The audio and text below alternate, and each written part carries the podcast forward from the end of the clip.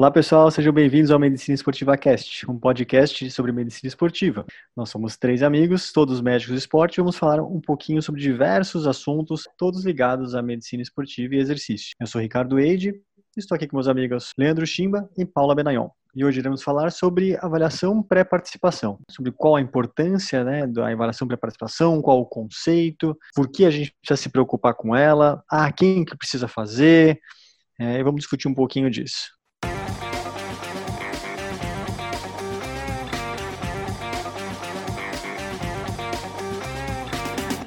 E aí, de, de bate-pronto, o que a gente pode pensar, né, de avaliação para participação, qual que, que ela faz, para que, que ela serve, né? Ela serve, entre outras coisas, para identificar, fazer uma foto do indivíduo naquele momento, antes dele começar a praticar atividade física. A ideia é procurar é, características de risco, fatores de risco, fatores que possam prejudicá-lo, possam colocar em risco a sua saúde durante a prática de exercício, né? Então a ideia é prevenir é, lesões, lesões até potencialmente graves, como problemas cardíacos, por exemplo. A ideia é detectar nessa avaliação para participação, é, além de, ver, de verificar realmente a saúde da pessoa e até mesmo quantificar algumas coisas é, para nós medirmos né, a sua evolução ao longo do tempo. Então ela tem algumas abordagens para serem feitas bem interessantes e tudo isso depende de quando que a gente está fazendo essa, essa avaliação. E além disso também, né, Penny, né, Chima, é bacana a gente como médico do esporte lembrar, a gente, lógico que tem aquele foco na, na no aparelho cardiovascular, mas a gente pode também puxar link para avaliação do, da parte músculo esquelética, por exemplo, uh, fazer um basal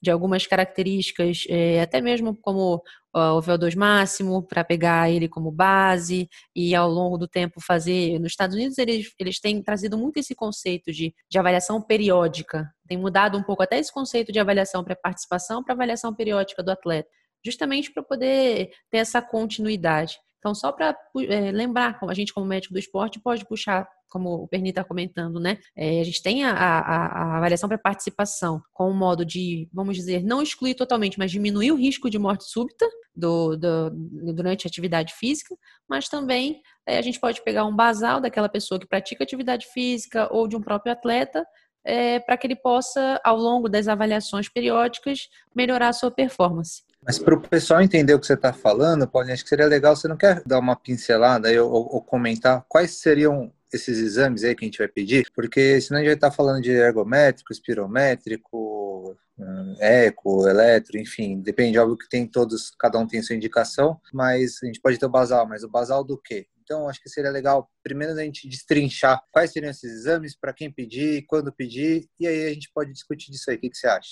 Boa. Bem lembrado. É legal, acho que a gente é, começar a dividir até quando a gente, por exemplo, foca no aparelho cardiovascular, o que a gente espera né, numa avaliação para participação? Como a gente comentou, a gente tem que diminuir o risco de morte súbita. Importante lembrar que quando a gente fala de uma população de até 35 anos, ou seja, população mais jovem, a gente tem que pensar que a principal causa de morte súbita, vocês estão aí até para me acrescentar ou corrigir, é, seria justamente as miopatias, né? Ou cardiopatia hipertrófica, as canulopatias, uh, síndrome de Wolff-Parkinson-White gerando arritmias, então, enfim, as cardiomiopatias em geral. E população acima de 35 anos, a gente tem que lembrar da síndrome coronariana. Então, quando a gente fala do aparelho cardiovascular uh, numa pessoa que quer começar a atividade física, depende uh, da idade e da faixa etária que ela tem. O, o eletrocardiograma tem muita discussão né, na, é, na literatura, mas hoje a gente sabe que é o exame básico e que é importante. Ele consegue pelo menos nos mostrar, dar indícios se essa pessoa tem alguma alguma característica ali de doença cardiológica ou não. Então, de basal, a gente tem aí o eletrocardiograma. A partir desse eletrocardiograma, vamos lá, se a gente está falando, por exemplo, de uma criança, vou falar de um modo geral, ele, é, basta para a gente, né? Para fazer. E depende também, a gente tem que dividir se essa população é uma população competitiva ou recreativa. Então, uh, se a gente está falando de uma criança a nível competitivo, um eletrocardiograma para essa criança basta. Se está falando de uma criança a nível recreativo, basta a gente fazer uma história clínica, uma boa anamnese e, e ela está apta aí para atividade física.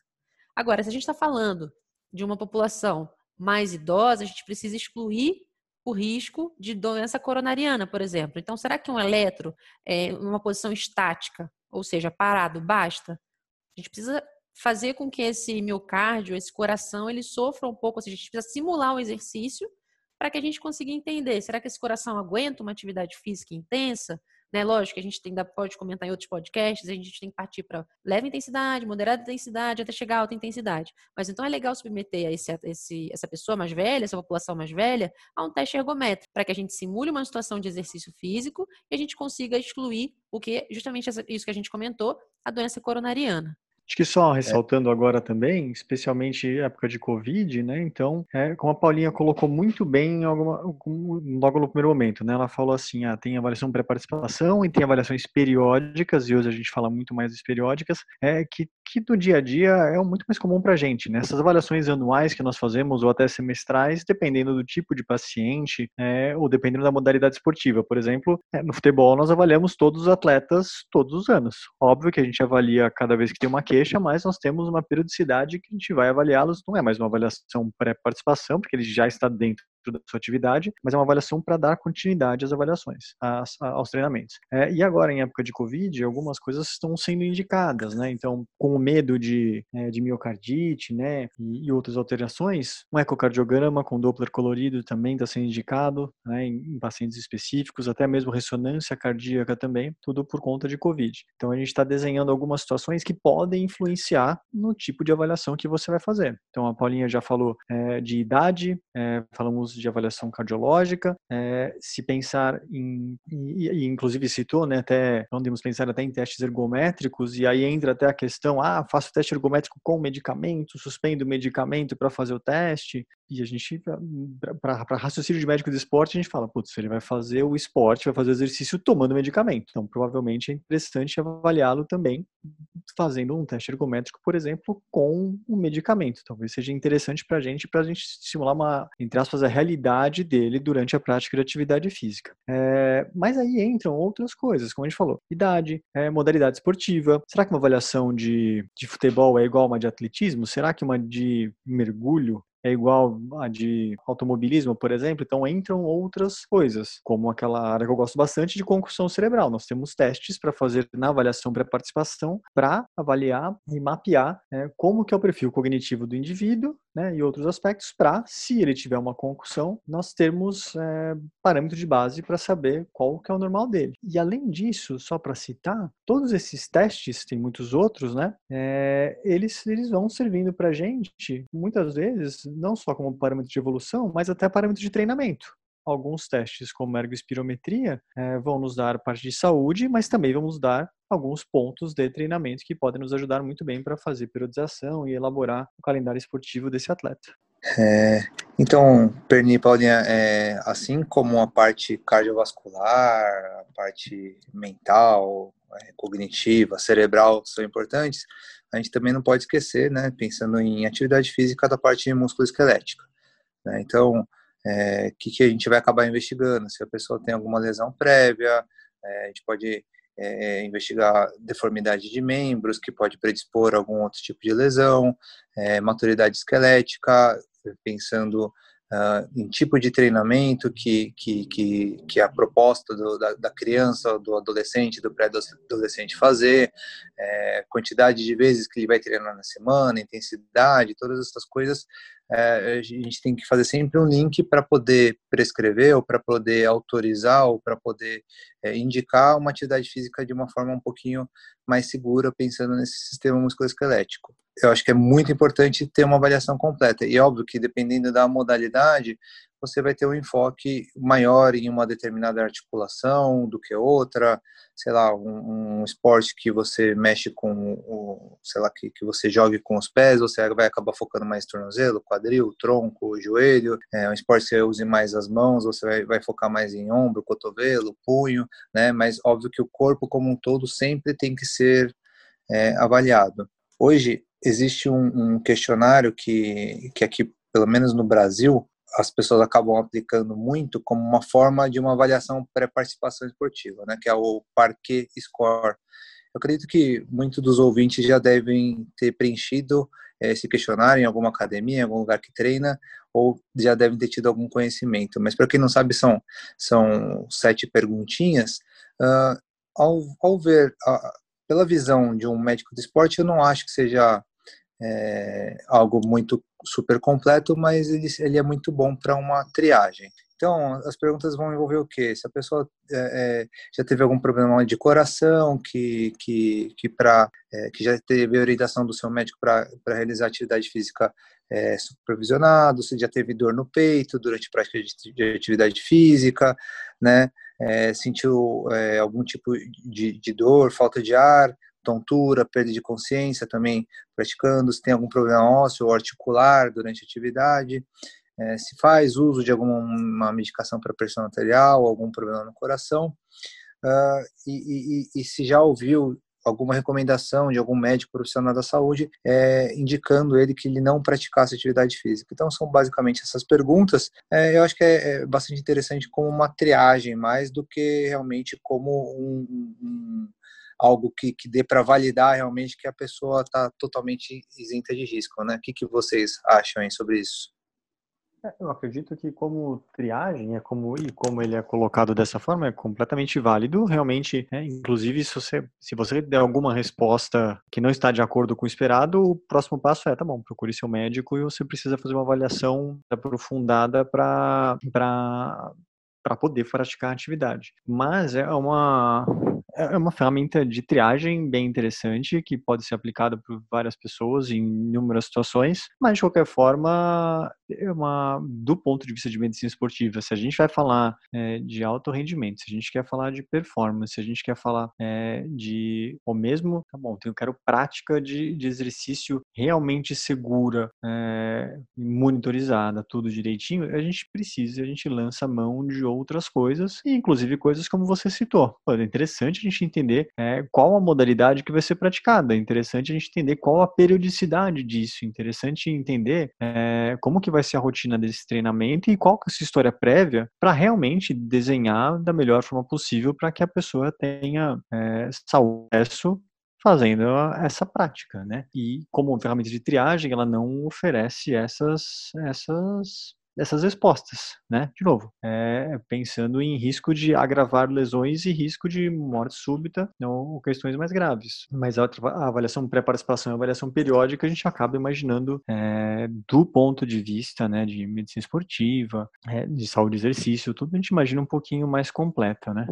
Perfeito, Penny. Aí só para complementar, o Chimba lembrou bem do parquê. A gente tem que lembrar, né, que, por exemplo, o American Heart tem os 14 pontos, né? Que aí entra muita coisa do que o Chimba já comentou, mas além disso, a gente tem que ver os, os pulsos, né, bilateralmente, por conta de alguns problemas como aneurisma de aorta, ver se tem algum é, critério para Marfan, só para a galera que está ouvindo a gente entender. Marfan seriam aquelas pessoas que têm uma envergadura, né, maior aí do que a do que a altura, enfim, entram vários pontos que o Chimba já comentou então, assim, uma outra, um outro exemplo aí de, né, de, de outra entidade que fala muito da pré-participação, visando diminuir o risco de morte súbita. E aí, uma outra coisa, já, o American Heart, falando de uma população em geral e também uma população competitiva. Aí, se a gente for partir para performance, como você falou, porque eu acho que é muito bem lembrado, a gente tem que avaliar a população pensando no objetivo dela. O objetivo é o quê? A população em geral, ela quer ir para academia? Ou é um, é um atleta, né? Ele, ele vai para o esporte competitivo? É uma criança? Ela vai fazer atividade, educação física na escola?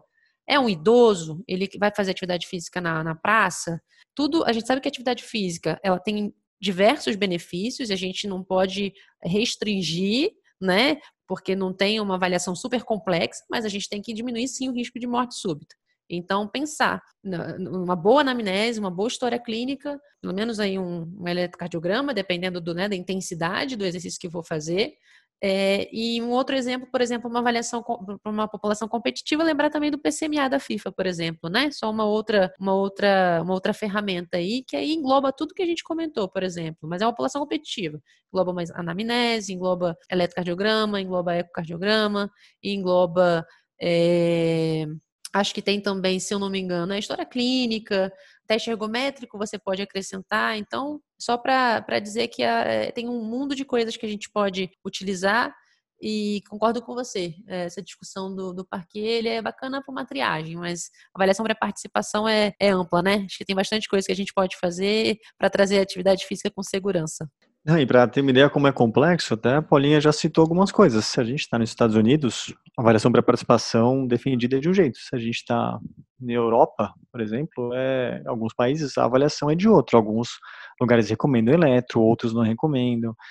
Né? Então tem muitas vertentes, muitas gerações e cada uma com seu, seus prós e seus contra, né? É, como até órgãos internacionais como a FIFA que tem uma avaliação própria, né, que ela recomenda que faça. Né? Assim como, por exemplo, esportes de luta, de combate, a gente tem uma avaliação pré-luta.